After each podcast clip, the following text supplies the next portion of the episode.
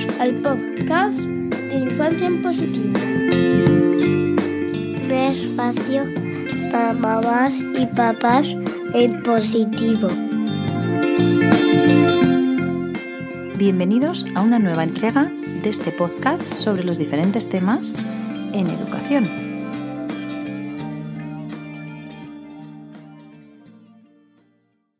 Bueno, Carolai, bienvenida. Gracias, gracias, gracias por estar aquí. Llevamos ya tela, ¿eh? Eso era lo que iba a decir, que anda que no llevamos detrás de este directo cuando contacté la primera vez y ahora que nos vamos a conectar por fin. Sí, sí, llevamos ya unos meses aquí intentando cuadrar agendas. Lo, Pero lo por tenía, fin día. por fin, por fin, lo vamos a aprovechar y vamos a sacarle todo el partido. Le voy a decir a las mamás que nos estén viendo que nos dejen las preguntas que quieran que tú contestes en el sticker de pregunta, ¿vale? Que luego vamos a ir sacando esas, esas preguntas. Pero antes voy a explicar qué hacemos aquí. Ajá. ¿vale? Porque si no es como un poco... A ver, yo te, te presento, tú me dices si, si me dejo algo en el tintero. Carolai, que estás al frente de la, de la cuenta Mami Salva, ¿vale? Que este, este nombre ahora nos explicarás, yo creo que tiene mucho que ver con tu historia personal, ¿vale? Y con tu dedicación, eres psicóloga eh, holística, además eres coach de maternidad y te dedicas a la prevención de abuso eh, sexual infantil, ¿correcto? Sí, estoy sacándome eh, la carrera de psicología y, bueno, he estudiado los derechos del menor en la Universidad de Harvard. Estoy también este, trabajando todo lo que es la detección, actuación y prevención. Soy especializada en eso, soy, soy coach de familias conscientes. Pero creo que la mayor titulación que, que puedo, que puedo decir es por la Universidad de la Vida. Eh, abusos cuando era pequeña, con cinco años, y eso pues me hizo sacarme un doctorado en, como yo le llamo, en fuerza y resiliencia. Y bueno, y hablo desde, desde esa línea, desde la línea de superviviente, que a mí ahora me gusta llamarlo heroína, porque yo no he venido Ujú. aquí a sobrevivir ni ninguna otra mujer, he venido a disfrutar. Y desde la expertise de haber hecho pues todo, todo lo que hay en cuanto a educación infantil, eh, abuso sexual y psicología, que estoy en ese camino, y desde la experiencia también más bonita que es la de ser madre, ¿no? Entonces, Justo era lo a las mamás, Ujú. de mamá experta a mamá. Justo era lo que te iba a decir, que además tienes otro máster que, viene un poco como a curar el máster anterior, este que hablas de los cinco años, ¿no? Que tuviste que hacer obligada y sin querer y sin elegirlo, a pasar a hacer otro, que es el que a lo mejor, no lo sé, ahora nos lo cuentas, a lo mejor te ha reconciliado con la vida, con esa parte tuya más niña, no sé. Sí, la maternidad ha sido mi, mi trampolín a esa catarsis que nunca eh, tenía pensado hacer. Fue, eh, fue ese paso que, que- que la vida me, me reservaba para, para caerme, porque con la maternidad me rompí. Yo creo que bajé a los suburbios y, y renací. Pero creo que la maternidad me ayudó con esa fuerza que, que previamente no la tenía, ¿no? porque yo eh, no empecé mi catarsis bien bien con la maternidad, la empecé unos años antes, pero sí es verdad que noto la diferencia, la maternidad tiene ese punto de que me ahogó, pero a la vez también me dio mucha fuerza para todo lo que venía. Entonces, eh, con la viviendo mi experiencia, mi catarsis en solitario, yo me dejaba, me, me, me iba y, y permitía que, como un vaivén, ¿no? Pero con la maternidad era esa resistencia de no, no, yo me tengo que, que estar bien, yo tengo que ir a buscar más información, porque esto no quiero para mi hijo ni para ningún otro niño, ¿no? Entonces, con la maternidad viene esa, esa capa que me, que me pongo primero para, para mi hijo y luego porque siento que es necesario hablar de esto, aunque sea un tema que al principio pues te pega ahí un choque brutal. Porque tú ahora, eh, eh, Carolai, desde hace unos años, lo que te dedicas fundamentalmente es a acompañar a otras mamás que están pasando por situaciones similares a la que tú pasaste en tu infancia o que te preguntan más bien por sus hijos. Yo en la infancia, yo, yo desde la infancia trabajo la prevención. La prevención del abuso sexual infantil desde la calma y desde la naturalidad. Y eh, acompaño a mamás a, a tener ese método de crianza que les ayude a a establecer pues unos lazos sólidos de comunicación que les ayude a estar, lo que a mí me sirvió con mi hijo, que es ahora un niño empoderado, lo que me ha ayudado a ayudar a otras mamás ahora, pues lo llevo de una manera mucho más profesional con, con, otras mamás. Y a nivel adulto acompaño a otras mujeres que han sufrido eh, de abuso sexual, pues a florecer también de, de su abuso, ¿no? A, hacer su catarsis. Porque eh, ¿tu, tu, hijo qué años tiene, Carolai? Cinco años. Cinco añitos, mira, la misma edad de la que estamos hablando. Y cuando dices que, que, que tu hijo es un hijo empoderado, ¿a qué te refieres? ¿Qué podemos entender que es eso? Empoderado se entiende por un niño que está conectado con consigo mismo, como todos los niños, pero que no, no se, en casa no se le bloquea esa, esa conexión, sino que se le permite seguir conectado con esa intuición que le lleva a poner límites sanos a los demás, que le lleva a saber decidir cuándo su, su deseo está presente, a saber identificarse con, con su placer, a hablar abiertamente de, sus genitales, a tener unos lazos sólidos de comunicación con sus, con sus padres. Para mí un niño empoderado eh, es, es, es, un niño que está viviendo en su esencia más pura y que desde esa esencia puede manifestar lo que le agrada y lo que no le agrada. O sea, que sería algo así para yo ponerlo en, palabras eh, de andar por casa, por ejemplo, cuando los niños eh, llegamos a casa, voy a poner de los abuelos o casa de una vecina y dice, dame un besito. Uy, este niño que no da un beso, ¿no? Qué niño más eh, poco cariñoso. ¿Te refieres a que tu hijo sabe eh, cuándo lo tiene que dar, cuándo no? ¿Cómo reaccionar? Me refiero a que mi hijo y los niños, porque no solamente es mi hijo, y de esto estoy súper contenta de, de, de, leer muchos mensajes de mamás, de decir, mi niña acaba de decirle a la abuela que, que no quiere darle un beso. ¿no? Que más que el querer, siempre es el que el niño esté conectado cuando quiere darlo y cuando no, porque es como a nosotras, no, no tienen la obligación de darnos siempre un beso. Mi hijo a veces pues no le apetece y me lo dice ahora no y se queda tan ancho, ¿no? Entonces, es llegar a ese punto de que el niño se conecte con ese deseo que he dicho al principio, de, manifestar cuándo quiere una cosa y cuándo no. Y con los besos, pues se aprecia un montón, ¿no? Eh, porque aquí somos muy besucones y estamos acostumbrados a que el respeto lo relacionamos con, con los besos, ¿no? La educación va ligada con besos. Y entonces un niño que, se, que ya desde pequeñito manifiesta no un beso cuando viene la abuela, cuando viene el tío a casa, pues se tila de un niño ya maleducado, ¿no? Un niño un poco áspero. Carola, y entonces, ¿qué dirías que hay que hacer yo, un poco por poniéndome en la piel de, de los papás, cuando vamos a casa, pues eso, de los abuelos o de unos amigos? Si yo soy adulto, tengo que pedir un beso, es mejor que no lo pida. Mi hijo, ¿cómo tiene que reaccionar? Yo como padre que lo veo, ¿qué debo hacer? Yo siento que eh, nosotras no podemos este, cambiar cómo va a reaccionar o qué van a hacer las otras personas, ¿sí? Pero sí que podemos este, hacer que nuestros hijos se acostumbren a lidiar con estas cosas. Es decir, que si la abuela está acostumbrada a venir y pedirle un beso, pues que el niño se acostumbre a, lo que he dicho, conectarse con esa esencia, con ese deseo y decidir cuándo lo quiere dar o no. Para mí, lo que siempre es correcto, pues es preguntar, ¿no? ¿Te apetece darme un beso? ¿Quieres darme un beso? ¿Te puedo dar un beso? Eh, la pregunta siempre previa a, ese beso, ¿no? Y en tu, en tu trayectoria, porque ahora hablamos de las mamás o de los adultos, pero en tu trayectoria, desde que llevas haciendo este trabajo, ¿qué te estás encontrando? Quiero decir, ¿te estás encontrando que hay más miedo de lo que luego en realidad ocurre o, o estás viendo que hay muchos casos donde es necesario dar más información para prevenir esos abusos? Encuentro varias cosas. La primera de ellas, que, las, que, no terminamos de darnos cuenta de que esto es otra epidemia, como se ha llamado ya esto. Que esto es algo que sucede mucho más habitual de lo que nosotras este, escuchamos. Y, encuentro esto, que las, las mamás, los, los papás ahora tienen mucho más información pero que existen todavía ese tabú por eh, querer informarse sobre esto.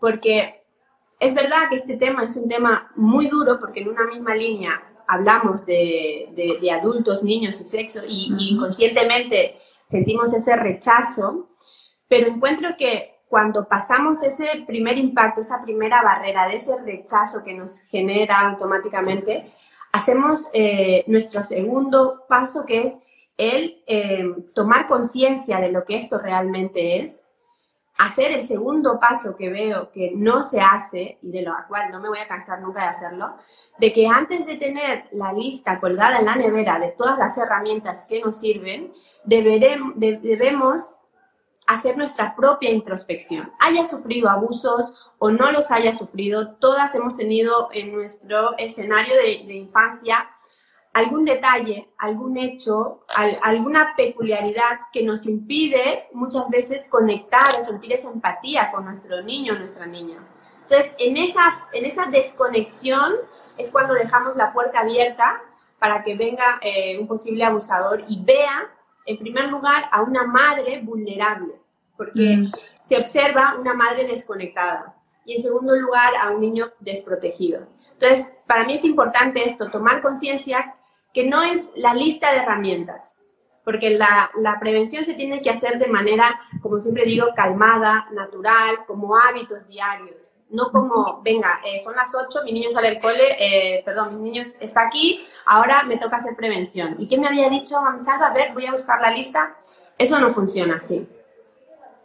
Entonces, eh, en, este caso, claro, a ver, hay temas que son como un poquito tabús, ¿no? Y, ya estamos hablando de él ahora mismo, por ejemplo, del sexo, de los abusos, son temas tabú. Y muchas veces los padres pensamos que hablar de esto es como levantar la veda para, para, que, para que pueda ocurrir, ¿no? Entonces, ¿cómo podemos hacer como padres prevenir? Quiero decir, porque hasta qué punto mm, nosotros podemos empezar a hablar de estos temas con nuestros hijos para evitar que ocurran eh, males mayores, porque si no, parece, por lo que te estoy entendiendo, que, que somos los padres los que tenemos que prevenir porque no estamos preparando a nuestros hijos y entonces si no los preparamos, puede ocurrirles cualquier cosa. No sé si me he explicado. Sí. Primero naturalizar este, esta temática, o sea, naturalizar el momento de hablarlo. Y pongo un ejercicio que seguro que muy pocas lo van a hacer, que es muy sencillo de hacerlo ahora mismo. ¿Cuántas se atreven a compartir este directo o hacer una captura y decir, o sea, estoy educándome en prevención de abusos? decirlo a su entorno. Muy pocas, muy pocas mujeres, muy pocas madres se atreven porque tienen miedo a ser tildadas como las exageradas, eh, como las que lo llevan todo al extremo. Y esto es una magnífica oportunidad para que tú puedas dar ese paso de, acostumbrarte a hablarlo, sobre todo de Sí, porque si decimos que más del 85% se encuentra en el entorno eh, familiar y cercano, familiar, cercano tú estás dando un paso, o sea, tú estás diciendo a viva voz, o sea, estoy haciendo prevención y, estoy teniendo en cuenta que esto existe. Entonces estás dando un paso muy grande en ese sentido. Pero como te repito, verás que eh, muy pocas lo hacen. Pero sin embargo, si alguien eh, hace algo mucho más banal, no tenemos esa... Ese tabú, ese miedo. y lo haces y lo dices. Pero con este tema pasa esto. Yo eh, soy consciente que desde que mi hijo nació me di cuenta que, en, los parques, en los sitios donde las madres nos reunimos, hablamos de todo, pero de la seguridad de nuestros niños nos da mucho miedo.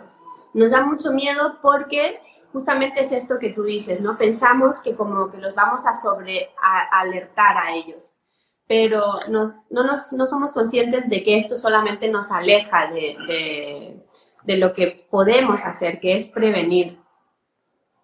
Claro, y tú dirías que te encuentras entonces más gente que llega tarde que la gente que acude, a prevenir. Mira, ese es un tema con lo que tengo que lidiar muchísimo a nivel este, psicológico. Me he preparado mucho porque eh, tú no sabes lo frustrante que es eh, pegarte la, semana haciendo prevención, divulgando y, leer ¿no? en, mensajes, este, bueno, ¿y ahora qué hago yo si a mi niña le ha ocurrido, me acabo de enterar, he detectado, he hecho esto? Y es frustrante porque llevo mucho tiempo también lidiando con redes sociales para que este tema este se, se abra y se divulgue, porque te, me bloquean, me censuran.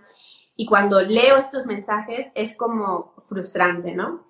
Pero bueno, haciendo los, los, los procesos para poder digerir todo esto, encuentro que también, eh, en cierta medida, también muchas mamás, y eso compensa un poco, por decirlo así, el que estén mandándome mensajes diciéndome que su niño pues ahora está pidiendo privacidad, que su niño, su niña está haciendo esto y mamás muy contentas y muy interesadas también en querer hacer esto. Entonces es como un sabor agridulce.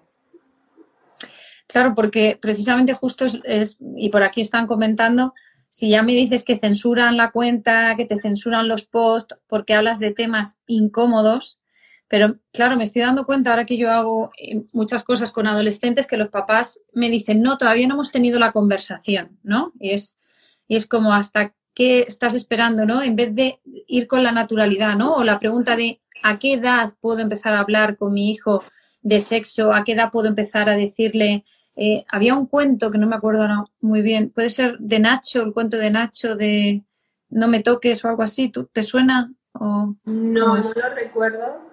Ahí hay un cuento muy sencillito eh, que es para leerla a los niños cuando son pequeños de dónde sí te pueden tocar, dónde te puedes dejar tocar, dónde no.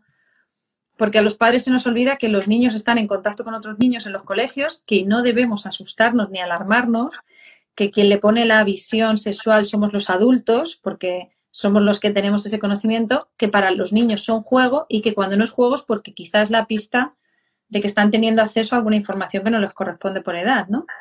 Total, esto, esto también es algo muy habitual de, leer, el hecho de, de que los juegos entre iguales se confunden, los padres no tienen aquí tanta información y, luego no se puede distinguir cuándo deja de, ser juegos entre iguales, ¿no? Entonces encuentro que los padres, las madres, debemos tener esa información clara, tenemos que preocuparnos, tenemos que buscar información, tenemos que formarnos en, en, cómo nuestro hijo, nuestra hija se está desarrollando, qué es lo normal en nuestro hijo, en esa evolución, para poder detectar en un momento qué se está saliendo de, lo normal y poder actuar y reaccionar.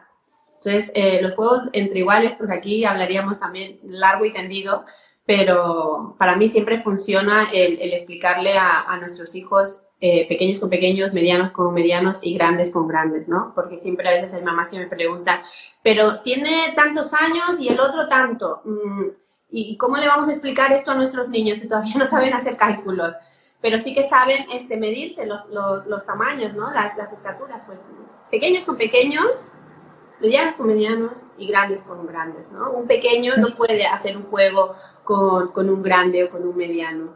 Y fíjate que cuando, claro, yo, a mí me han llegado casos y por eso te preguntaba que tienes un, un trabajo, además, como has dicho tú, frustrante y doloroso porque estás haciendo mucho peso en la prevención, que me parece que es esencial, y sin embargo acuden a ti cuando ya ha ocurrido, ¿no? Que, todo se puede reparar, como digo yo, pero que es una pena que pudiendo hacer algo antes no lo hagamos, ¿no? Y, yo tengo casos de, abusos donde era el abuelo, eh, donde han sido iguales, como dices tú, pero a lo mejor uno tenía 10 años y el otro tenía 6 o 7 y el de 10 ha hecho cosas o le ha hecho hacer cosas al de 6 o 7 que luego lo ha relatado a su madre y claro, nosotros o a su padre nos hemos escandalizado. Entonces, em, ¿cómo acompañas esos casos como estos una vez que ya ha ocurrido? Bueno, cuando ha ocurrido una situación así, yo lo primero que, recomiendo es que el niño tiene que pasar por un proceso terapéutico especializado, siempre lo digo porque me han llegado historias de madres que se han, llevado al niño al, psicólogo y le han dicho, mira, esto es algo que jamás lo va a olvidar, que es como, mm. ok, o sea, vamos poco a poco. Primero no pongamos la etiqueta, ¿sí? Y, vamos desarrollando poco a poco, ¿no? No, no podemos ser extremistas y alarmistas y, y, ya bloquear por completo ese proceso de ese niño o esa niña. Entonces, llevar al niño a un especialista que, que, esté aquí muy metido en el tema del abuso sexual infantil. Y lo segundo, y no menos importante, hacer el trabajo con mamá y con papá, porque si a ese niño, esa niña le ha ocurrido una cosa así, obviamente que la, responsabilidad, la culpa es del, del, agresor, pero hay que bajar a mamá y a papá y también ver qué ha ocurrido. ¿Qué ha ocurrido? Porque si hay una situación de abuso, lo más probable casi siempre es que mamá o papá también hayan vivido un episodio de este tipo, porque el abuso se repite de manera transgeneracional hasta que no se corta esa cadena y no somos conscientes de esta parte. Entonces, yo cuando trato el tema del abuso me, me gusta trabajarlo de manera integral, de manera mucho más holística, con todo lo, lo de manera sistémica, porque cuando se repara estas situaciones eh, en las familias, cortamos, eh, rompemos una cadena que realmente, lo digo, eh, se hace en el, eslabón más fuerte. Y yo siento que esta generación, ese de mamás, de papás, somos esos eslabones fuertes, porque también tenemos ese acceso a toda esa información. Antes no había, no había estas conexiones, no podías escuchar esto. Entonces, lo primero, eh, sería poner al niño que ha sufrido abuso. En el caso de que sean dos niños entre los que ha habido, también pondríamos al otro, quiero decir, se pondría en conocimiento de los otros padres. Totalmente, totalmente, porque hablamos eh, de que si sea, un niño, si está abusando de otro niño, ese niño, que es el agresor en ese momento, como has dicho, está repitiendo una conducta. Lo más probable es que también esté siendo agredido. Entonces, hay que socorrer a dos niños. Cuando eh, hay casos entre iguales, estamos ante dos niños que están siendo agredidos. Entonces, este, aquí es muy importante que nos, podamos, que nos podamos reeducar en estas revelaciones para poder acompañar, porque eh, es algo que, que, es como cuando nosotras este, vivimos pensando y protegiendo a nuestros hijos en el tema de la seguridad del coche. Es que no, no, no lo hacemos porque vamos a traer lo negativo, porque si no, lo hacemos porque es su seguridad, porque lo sabemos y lo tenemos integrado y es que no lo pensamos, le ponemos el cinturón. ¿Crees, crees que entonces, fíjate, estoy, mm, me lo estoy inventando, Carolai, que cuando nos cuesta especialmente hablar de estos temas y tú me estás diciendo que puede ser transgeneracional, puede haber ahí algo medio oculto que nos cueste hablar de sexo por algún motivo? Totalmente, hay que, si, si a ti te cuesta hablar de, sexualidad, no tienes una sana sexualidad eh, integrada, porque la sexualidad es parte de nosotros, todos somos seres sexuales desde que nacemos, es que venimos al mundo así, ¿no? Y no encuentro la, la, relación de no hacerlo más que él no haber reparado esto que hay aquí dentro. La, también culturalmente. Perdón, perdón, sí. Sí, no, perdóname, no, que te iba a decir que también culturalmente yo creo que esto está cambiando, a lo mejor hasta, no sé, te podría decir demasiado, porque hay veces que nos lo llevamos al extremo opuesto. De antes filtrábamos un poco más y ahora todo vale o podemos hablar de todo en cualquier contexto y sin mediar las palabras, pero sí que es verdad que venimos, yo por ejemplo, en mi caso, de una generación donde no se ha hablado de estos temas, donde había mucho tabú, mucho secreto, que por eso decía yo secretos malos y secretos buenos. Y hay como un halo ahí de misterio que yo creo que, hace más daño que, la propia confesión o realidad. Totalmente. Eh, y solo para dar ahí una puntada con los secretos malos y secretos buenos, hace, hace unas semanas ya decía que tenemos que dejar también eh, ciertas maneras arcaicas de hacer prevención, como la de secretos buenos y secretos malos, sobre todo en la primera infancia esto confunde. Yo, yo me acuerdo hace años cuando lo escuchaba en conferencias, yo iba a mi niña interior y decía, pero no, esto no, porque esto confunde, confunde totalmente. Pero, pero ahora lo veo claro con mi, con mi hijo, lo veo con otros niños, es que no podemos eh, diferenciarlo en, en esos términos de bueno y malo, un secreto. Vamos a la intuición si algo te hace sentir bien, te hace sentir cómodo, se, dice. Y si algo no te hace sentir bien, te hace, también lo dices. Entonces, en casa no puede haber algo que no se dice en la primera infancia. Un niño no puede tener esa responsabilidad de saber qué es bueno y qué es malo en ese sentido, porque lo estamos desprotegiendo y estamos un poco eh, haciendo una prevención desde el miedo y desde el pánico, ¿no? Si algo es malo, eh, pues hay que decirle mamá. Y si algo es bueno, eh, no. Lazos sólidos. ¿Podríamos, ¿Podríamos quitar la palabra secreto, por ejemplo, y cambiarlo por sorpresa? Decir, por ejemplo, va a ser una sorpresa para mamá, ¿qué te parece que va a ser una sorpresa? En vez de que, que tenga que elegir entre si es bueno o si es malo, precisamente por lo que has dicho tú, ¿no? Porque dejamos en manos del niño que él decida si esto es algo bueno o es algo malo y no sabemos si en el caso de que haya abuso, si el adulto le ha dicho es un secreto entre tú y yo, no pasa nada, eh, eres bueno si no lo cuentas, bueno, mil de cosas, ¿no? Que puede. Es que el agresor nunca va a decir es un secreto malo es que no tiene sentido. Por eso no es, no, cuando, cuando hablamos de esta, hay, y hay muchas herramientas de, de, prevención supuestamente dadas desde este tono, que las, a lo mejor las dio una persona adulta que, que no pasó por esto y como que se ha ido extendiendo y dices, no, no. Y hay, y hay muchas, muchas otras más que cuando tenga tiempo, porque voy bastante este, a tope, voy a ir empezando a, hablar y, ah, y, a quitarle un poco y, esta... Eh, Carola, y preguntaban además por aquí, yo quería que nos dijeras cuando, cuando nos cuesta hablar de estos temas y sabemos que es tan importante la prevención, ¿hay cuentos que nos puedan ayudar? ¿Puedes recomendarnos? Sí, mira, hay, hay, uno que siempre lo voy a recomendar porque es buenísimo y, y, encuentro que esto es lo que les debería meter aquí a los niños aquí en la barriga. Estela grita bien fuerte. Que es ¿Cuál? Un, Estela grita bien fuerte. Estela grita bien fuerte. Sí, este cuento también lo pueden descargar ahí en la página, uh -huh. en la página web. Ahí tengo varios cuentos, varios recursos gratuitos. Uh -huh. eh, y este cuento ayuda a que los niños sepan que tienen ese derecho a gritar cuando algo no les, no les agrada. ¿no? Uh -huh. y, y, es buenísimo porque es también sencillito. Luego está también el de Kiko y la mano, que es para... Ese, para... ese era el que yo buscaba, que no me salió el nombre. Kiko y la mano. Kiko y la mano, sí. Ese también es, es, es muy, muy bueno. Y me, me gustaría también decir que, que, también con respecto a los cuentos aprovechemos que los niños hasta los siete años pues tienen esta imaginación muy desarrollada y en donde nosotras podemos entrar en su mundo para dar esta información que muchas veces...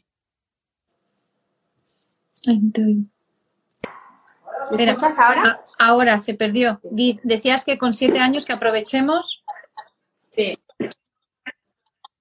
Aprovechemos que a esa edad los niños pues tienen la parte imaginativa, todo el tema de la creatividad mucho más desarrollada y nosotros podemos introducirnos, podemos meternos en su mundo de imaginación a través de los cuentos y las historias. Y a través de, de eso puedes tú crear, imaginar, contarle historias, contarle cosas eh, uh -huh. que, que, que, quieres hacer con respecto a la prevención y dejarte llevar. Porque es uno de los momentos más bonitos por la noche, tener la luz apagada y, y dejarme ir y empezar a inventarme historias, a veces con personajes que quiero que le den un mensaje de, de esto, de, de, prevención, de empoderamiento. Porque sería algo así como que hay, aprovechar que los niños quieren saber, que son curiosos por naturaleza y que cuando nos hacen preguntas, en vez de decir, eso son cosas de mayores, olvídate. Eso cuando seas mayor ya lo hablaremos, pero ahora no, no, no te interesa, no tienes por qué saberlo. Sí, totalmente. Esto ya eh, me suena súper arcaico, ¿no? Eh, ya padres yo creo que no lo deberíamos hacer jamás. Eh, ayudar a incrementar esta, esta curiosidad de nuestros niños por querer saber y si en ese momento no lo sabes o no puedes darle una respuesta, eh, también ser sincera, ¿no? Cariño, pues en este momento pues no, no lo sé. A mí cuando mi hijo me pregunta, yo lo primero que hago es preguntarle, ¿tú qué, tú qué opinas? ¿Y tú qué crees? Devuelves la pregunta. Sí, porque necesito saber de dónde viene eh, la pregunta. Para empezar, si mi mamá esto, no, lo primero que hago es, ¿y tú qué opinas? ¿Tú qué fíjate, crees? fíjate, Caroline, que hay un, hay un chiste por ahí que, que está por internet y lo puedes encontrar precisamente por esto que has dicho tú, que nos parece una tontería, pero la, la niña le pregunta a su madre, mamá, que es un macizo, y ella le dice, ay, pues un señor corpulento, estupendo, maravilloso. Y entonces la niña le dice, ah, vale, y una cordillera. Entonces, si no hacemos una pregunta, no sabemos de dónde viene la curiosidad y qué es lo que sabe nuestro hijo o nuestra hija, ¿no? Porque muchas veces nos asustamos y pensamos, uy, Dios, ¿qué jardín me meto? Y a lo mejor le preguntas y te, da la respuesta, ¿no? Y sobre todo porque creo que la gran mayoría de veces él solo la responde mm. Y el otro porcentaje, eh, si, si, si está en mi alcance responderle, pues le respondo. Y si no, es como, pues no lo sé, ¿quieres que lo averigüemos juntos? ¿Quieres que lo miremos juntos? ¿Quieres que vayamos a la biblioteca? ¿Quieres que lo miremos en algún vídeo? A ver, digo, pues ha, habido cosas que me ha preguntado que pues, no tengo ni idea. Digo, vamos a averiguarlo juntos porque no tengo ni idea. Y, lo exploramos, ¿no? Pero con respecto a temas este, más que nos, que, que, nos llevan a, esto, que es el tema de, la sexualidad, la prevención, pues sí que bajo mucho a, a, contarle a través de historias y de cuentos, de personajes que yo misma me invento, que muchas veces él me dice, por la mamá, cuéntame la historia de aquel, de no sé qué. Uy, hay que tener mucho cuidado con eso porque te piden el cuento una y otra vez y encima te dicen, no, pero cuéntamelo igual. Así no era y tú, no me acuerdo. No, y, es, y, es, muy bonito esta fusión que se, que se crea, ¿no? Entre, y vas construyendo lazos, como yo siempre lo digo, y esta noche lo voy a, este, lo voy a, lo voy, a hacer hincapié en la masterclass, que es ahora en, en breve, ¿De qué es, de qué es Carola y la masterclass? Eh, vamos a descubrir tres claves de comunicación para evitar que nuestros niños sufran abusos. Es a las 10 de la noche. Muy bien. Y una de las claves que ya os adelanto, pero voy a explicarlo desde otro punto, es esos lazos sólidos de comunicación. Y, y es muy importante. Para mí es la base, pero muchas veces no entendemos realmente qué importante y cuál es la diferencia entre tener unos lazos de comunicación y tener unos lazos sólidos, como, como el roble, como lo más sólido que puedas encontrar. Porque es lo que hace la diferencia entre que un niño pueda este, realmente hablar de algo que le está trastocando su mundo y otro que, que no. Y eh, se pueden apuntar desde tu perfil, imagino, ¿no? Sí, tienen ahí el enlace en, mi perfil para apuntarse a la, a la, masterclass. Creo que algunas me estaban diciendo que, que, que, que, estaban intentando hacerlo y que no, ya no podían. Envíenme ah. un mensaje privado que os deja para intentar hacerlo de manera manual. Vale, o sea, la cuenta es Mami Salva y es esta noche a las 10 y vas a dar tres claves importantes para eso. He han comentado por aquí los cuentos que estaban preguntando, Kiko y la mano, y luego Estela. Estela grita bien fuerte. Yo creo que son, dos potentes como para que podáis empezar y sobre todo para que podáis hacerlo desde hoy. Está ahí en el perfil, en la página web, en, en recursos, podéis ahí descargarlo. Y luego, Carola, yo te preguntaba antes, em, esto con el tema de la prevención de los niños, tema de, eh, bueno, de niños ya has dicho que se puede reparar, que no vale esa frase que te puede decir un psicólogo de, uy, esto no se va a olvidar, esto es para siempre, sino que se puede trabajar. Y en el caso de los adultos, ¿cómo, cómo procedes? Cuando llega un adulto y te cuenta que cree que sufrió en la infancia o que no lo sabe o que sí lo sabe o... Mira, yo, eh, yo trabajo a través de procesos de transformación personal, eh, que son uno a uno, y desde esos procesos lo que hago es dar una fecha de inicio y una posible fecha eh, final. ¿Por qué? Porque las supervivientes normalmente estamos acostumbradas a hacer un vaivén a lo largo de nuestra vida de terapias y alternativas, entramos y salimos, y entonces nos acostumbramos a este círculo de eh, vivir nuestra vida a base de eh, terapias y nos creemos que no vamos a salir de esto porque no hemos encontrado ese punto que nos saque. Entonces, eh, para mí lo primero que hay que hacer es ser conscientes de que cuando te propones salir de esto, tiene que haber un, una, un final, ¿sí? No, no, no es algo abierto. Entonces hay que trabajarlo de esta manera y lo segundo lo hago desde el acompañar a esa niña interior de poder entender qué pasó, de sucumbirse.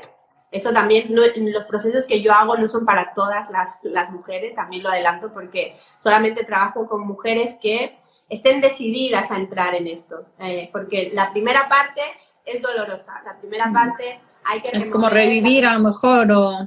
Sí, la primera parte hay que poner en situación dónde estabas en ese momento, dónde estaba mamá, dónde estaba papá, ¿sí? Hay que, hay que entender nuestro entorno, qué nos hizo vulnerables. Y esto lo trabajo también con las que son mamás, eh, porque eso les ayuda luego a poder también extrapolarlo en la crianza y desde ahí también ser conscientes eh, dónde están como mamás y dónde están sus niños. ¿sí? Entonces, cuando hacemos toda esta investigación, vamos caminando ya en ese proceso en el que te lleva a descubrir quién eres ahora, eh, cuál es ese temperamento, cuál es esa personalidad que ahora has adquirido y, desde ahí ya hacer un camino hacia, ahí me gusta llamarlo, hasta, hacia el autoperdón que, que tanto nos cuesta darnos, mm. ¿sí? Eh, hasta poder eh, sentir esa gratitud por lo que has aprendido, por esa, por esa historia, por esa sabiduría que has adquirido, poder retransformar, poder eh, convertir toda esa historia, todo ese pasado, todo ese dolor en esa resiliencia que te permita transformar tu vida y, la de los, la, que están a tu, a tu, alrededor. Para mí es hermoso ver cómo mujeres están floreciendo y llevan eh, esta situación tan dolorosa a, cosas tan hermosas como el arte, como las obras de teatro. Hay una chica que está haciendo obras de, teatro. Y es transmutar tu dolor. Cuando yo digo que eh, cuando un psicólogo te dice, no, esto no, que esto, que, que, se olvida, lo que se olvida se puede llegar a olvidar si tú te lo propones y, yo os lo juro que es así, es ese dolor, porque la historia la, la recuerdas, ¿vale? Eh, el episodio lo puedes recordar, pero ese dolor se puede dejar de sentir. Pero o hace falta estar comprometidas contigo mismo.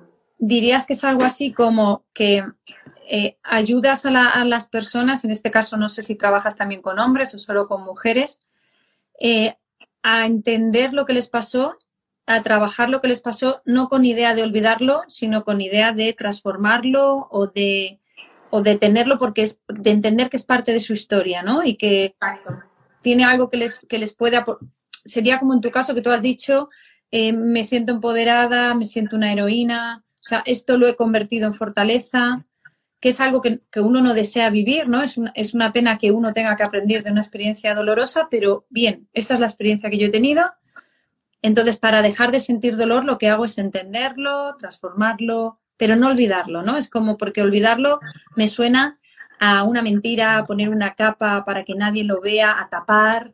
Me suena más a eso y me parece casi más difícil, ¿no? No sé. Exacto, y, y es como antinatural, porque eh, no, no podemos este, tener algo que nos diga, olvídalo, ¿no? Bloquéalo. Yo me acuerdo que muchos años estuve intentando buscar esa técnica que me hiciera olvidar ciertos episodios porque cada vez que lo recordaba era demasiado doloroso. Mm. Pero ahora con el tiempo, cuando, cuando voy a esos recuerdos, siento que, es que no duele, no duele porque he entendido el por qué me pasó eso y sobre todo ahora ya eh, puesta eh, en Mami Salva, en Caroline del 2021, puedo entender el para qué, ¿no? Y puedo aceptar esto eh, que fue pues para, para, esta misión de vida que ahora tengo, que es la de llevar esta, esta prevención y, bueno, no quiere decir que sea en el caso de todas las mujeres, ¿no?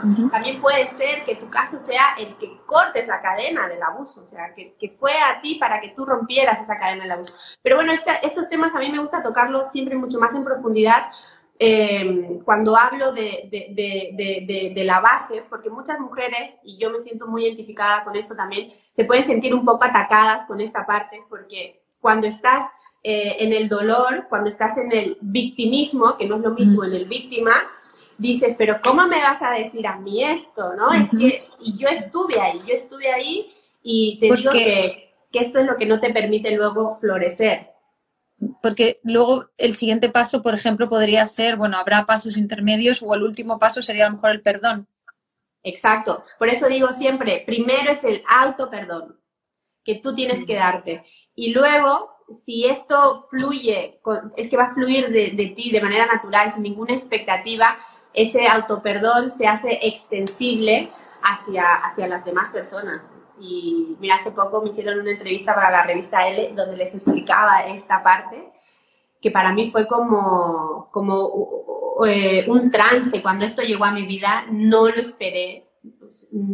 No me imaginé que fuera así, pero cuando pude hablar con, con uno de mis agresores, cuando le llamé por teléfono eh, para, para hacer este, esta extensión de mi autoperdón, fue un trance, fue un trance total. Eh, que, y la sensación que me dejó de paz dentro de mí, es que se me pone la piel de gallina aún cuando lo recuerdo, nunca la había experimentado, ¿no? Entonces fue como un, un sello que hice en mi vida que también me permitió luego hacer extendible también este perdón, no solamente a los otros agresores que conocí en mi vida, sino también a las diferentes personas que, que estuvieron en mi vida y que de alguna manera pues contribuyeron a que estos abusos se dieran, abusos psicológicos, personas a las que eh, también cuando se enteraron de, lo que a mí me ocurría, la decepción de estas personas, cuando tú revelas, que esto también muchas mujeres si, si, si, si han hecho su revelación sabrán de lo que estoy hablando,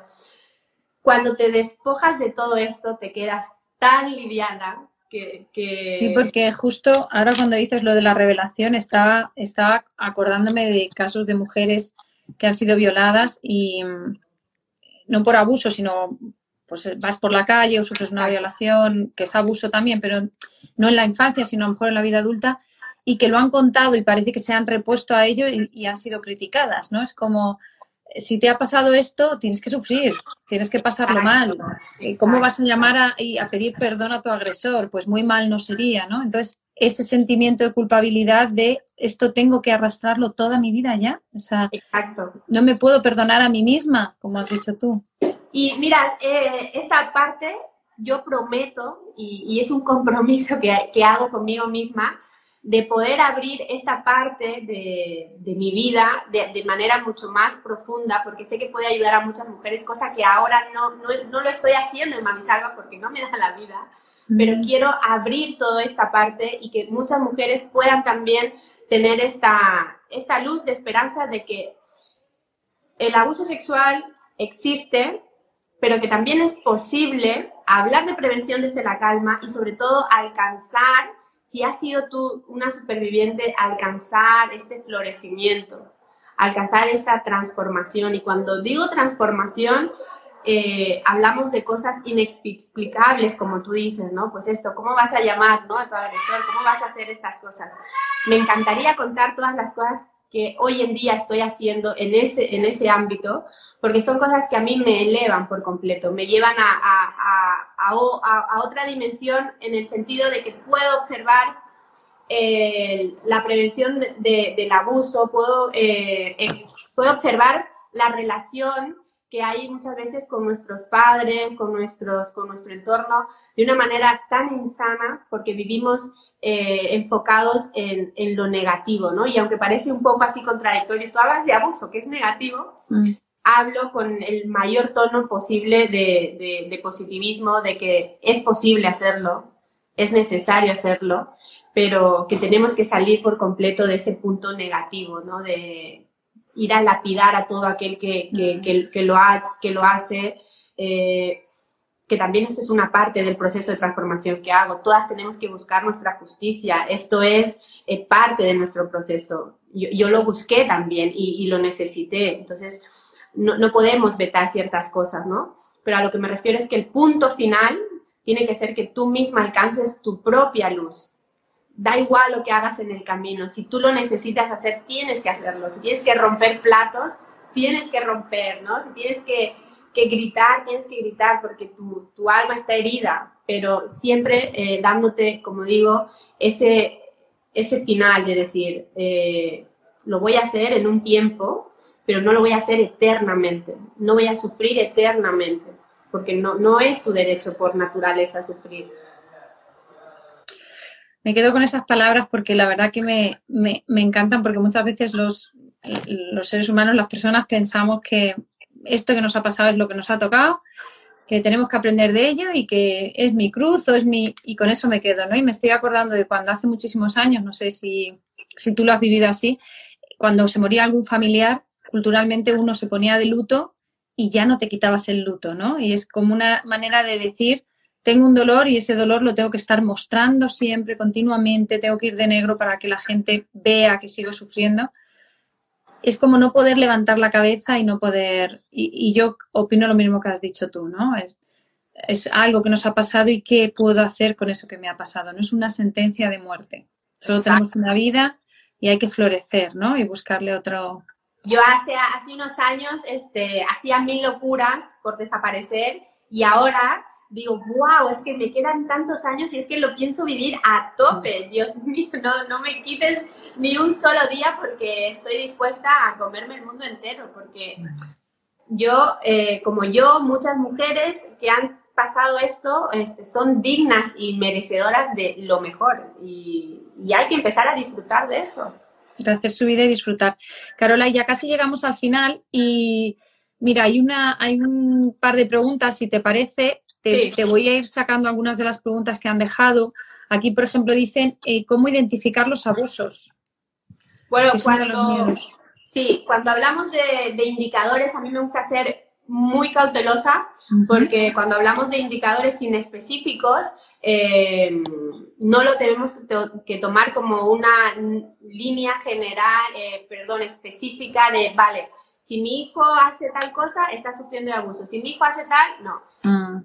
Debemos, como, como digo, la mayor herramienta para identificar abusos es que te conectes con tu niño, con tu niña y que puedas seguir esa evolución que está haciendo para que si en algún momento algo eh, se torna diferente, tú puedas con calma pensar, puede ser esto, voy a investigar, puede ser aquello, voy a investigar, ¿sí? Entonces, cuando hablamos de indicadores inespecíficos, que puede ser pues desde los niños que eh, son más introvertidos, pues ahora se vuelven más extrovertidos o al revés, ¿no? Los niños que eh, tienen pánico a que se les vea eh, desnudos, ¿no? Y no digo pánico con ese miedo, sino de, mm, no, la distorsión sí, yo creo Que como madres tenemos que ser capaces de diferenciar o identificar, ¿no? Que cuando llegan a una edad como los siete años se vuelven más vergonzosos, más pudorosos y entonces se tapan pero eso no sería un indicador, ¿no? Un indicador sería ver cómo le cambia el rostro o cómo se sobresalta, ¿no? Cosas que nos llamaría la atención como madres, pues diríamos, uy, ¿qué ha pasado aquí? Si, si esto es normal, ¿no? O que vayas a tocarle y haga así y, reaccione de manera violenta o asustada, ¿no? Sería un poco. Exacto. A ver, espera, que tengo que. Ay, ay, he quitado el título en vez de la pregunta, lo que hace no saber. Vale. Bueno, otra pregunta aquí que dice, ¿cómo puedo proteger a mis hijos? Que sería más o menos un poco, pues mira, puedes ir a la masterclass de Carolai de esta noche, a las 10 de la noche, en su cuenta Mami Salva, porque ahí vas a dar tres tips, que imagino que habrá muchos. Sí, más que tips son claves. Eso, claves. Eh, te va a servir para que profundices y que desde ahí digas, ok, cojo fuerzas y lo hago. Porque para hacer prevención, como he dicho, no hace falta tener la lista de herramientas en la nevera, sino que hacer los trabajos previos, de hacer una introspección, que ahí ya te adelanto algo. muy bien. Luego, tips para charlar con nuestros hijos, discriminación o burla. No sé si tips o claves, cómo, cómo hablar con nuestros hijos cuando lo sufren o cuando lo hacen, no lo deja aquí claro. Mira, el tema de, las burlas y todo esto, pues es como es, es, cuna de todo lo que es el bullying, el acoso, ¿no? Mm. Y nosotras ahora también con el tema del autorrespeto, podemos también inculcarles desde pequeñitos el amar las diferencias. Mm. Yo lo di en la masterclass de hace como un mes o dos meses, hablaba de esto, de, eh, de, la importancia de nosotros hablarle a nuestros niños de, las diferencias y de saber amar sus diferencias. Tu niño usa gafas, pues eh, empodéralo de que lleve gafas, que no sea el, el, el, punto de, burlas, porque los niños en, el cole, pues alguna diferencia entre ellos es el punto para que se genere esto, ¿no? Entonces, empoderarlos ya desde casa y, y resaltar esos, esos este, talentos, esos dones Fíjate que, nuestros niños tienen. Fíjate que cuando has dicho antes lo de romper esa cadena, que muchas veces un, que parece a lo mejor incomprensible, un niño que ha sufrido abuso en la infancia se convierte en madre o padre y parece que luego se repite ese patrón y sus hijos lo sufren o gente a su alrededor. Estoy pensando con el tema de que dices de las gafas, ¿no? Que, diferente es cuando nosotros como padres nos impresionamos de que a nuestro hijo pues se burlen de él o se rían de él por llevar gafas en vez de ser capaces nosotros de empoderarle, ¿no? Y, sacarle esa fortaleza y ese aspecto positivo de qué tiene que ver que tengas gafas, eh, qué diferente, todos los niños tienen que ser iguales, pues, ¿no? Entonces, cómo cambiar las cosas y cómo tiene mucho que ver con cómo lo hayamos vivido también nosotros, ¿no? Eh, cómo reaccionemos. A ver, que cierro por aquí. Eh, Mira, bueno, esta, a, ver, eh, no está muy relacionada, pero no sé si la puedes también, si la quieres abordar. ¿Cómo decirle a mi hijo que no me gusta algún amigo suyo? Que no le gusta algún amigo suyo. Primero sería por qué no le gusta el amigo Justo era lo que estaba pensando. La primera pregunta sería, ¿y por qué no te gusta el amigo suyo? Claro, justo está, estaba pensando, ¿no? ¿Qué es lo que estamos viendo como padres y qué, y qué es lo que nos está llegando, ¿no? Y a lo mejor incluso, como decías tú antes, preguntar a nuestro hijo, ¿qué te gusta de tu amigo? ¿Qué te aporta? ¿Qué crees que necesita? de la edad, ¿no? ¿Qué edad tiene ese niño? Claro, no lo ha dicho. Pero claro, no es lo mismo un niño con seis años, que sabemos que normalmente son los amiguitos del cole, que un niño que ya tiene 15, que es un amigo que tú estás eligiendo o escogiendo entre muchos porque te llame la atención por algo, ¿no? Exacto.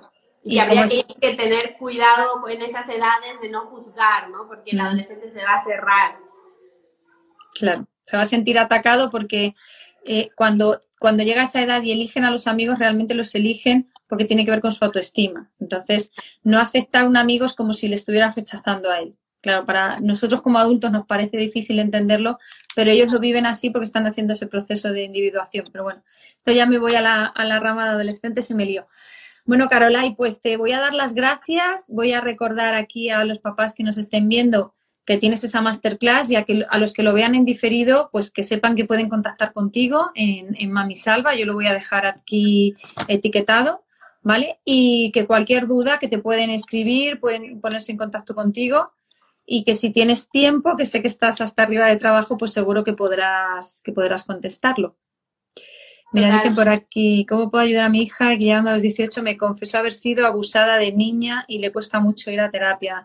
Sí, este, estos casos también me los he encontrado, ¿no? De, de padres que tienen hijos que descubren de mayores que han sido abusados y los hijos se niegan a ir a terapia. Es que tan solo el 2% de los niños va, va, a revelar que está siendo abusado en el momento que está siendo abusado. El resto o se lo llevan a la tumba o lo revelan en la edad adulta, como es en este caso. En este caso hay que hacer siempre, siempre voy a recomendar un trabajo no solamente del niño, la niña o el adolescente, que está, es, la familia, el núcleo, el que tiene que hacer también la, terapia. ¿no? Entonces, más que llevar a la niña a la terapia, es vamos a hacer esta, este proceso juntas. Porque podría ser que mi hija se negara y yo igualmente quisiera hacer una terapia. Total, totalmente. Y, encuentro que este es que, mira, hace poco eh, me ha entrado un caso en el que una mamá, pues con su niña de 10 años, eh, ha descubierto esto, ¿verdad? Y mm, la niña, pues la, llevaron al psicólogo, fue a esta niña a la que le dijeron que nunca se iba a recuperar. Y yo le dije a la mamá, empieza tú a hacer un proceso ya, porque si, si, si revisamos, a lo mejor eh, te ha pasado esto y al cabo de dos días se volvió a poner en contacto conmigo y me dijo me, que sí, que también lo había pasado, ¿no? Que, entonces viene así, viene así, como una cadena. Entonces, no la lleves a terapia, ir juntas o empezar tú ese proceso, porque estoy segura que, que algo va a salir de, de ahí. Carola, te agradezco mucho este ratito, te deseo mucha suerte, que vaya muy bien esta noche y bueno, estamos en contacto para seguir hablando de estos temas y sobre todo que puedas seguir hablando de la prevención, que me parece fundamental y esencial. Y como compañera de, profesión psicóloga en breve, eh, sabemos que la prevención es importante y que ayuda mucho para romper esa cadena o ese, ese eslabón dañino. Totalmente. Gracias y muchas gracias a todas. La Laurilla, que aquí me has escrito esto, gracias también. Y, Lourdes, eh, también mucho cariño para, para, ti, porque sé que te, he dicho esto, pero sé que es un proceso muy, muy, muy fuerte, así que muchos, muchos ánimos.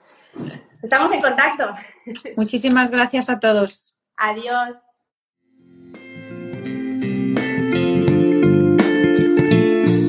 Gracias por estar al otro lado acompañándome en este apasionante viaje que es la maternidad. Cada semana iremos descubriendo nuevos consejos, trucos y habilidades que nos faciliten la crianza de nuestros hijos. Recuerda cuidarte para cuidar. Ya sabes que para educar bien hay que estar bien. Al revés no funciona. Tienes más recursos a tu alcance para ayudarte en este camino en infanciaenpositivo.com.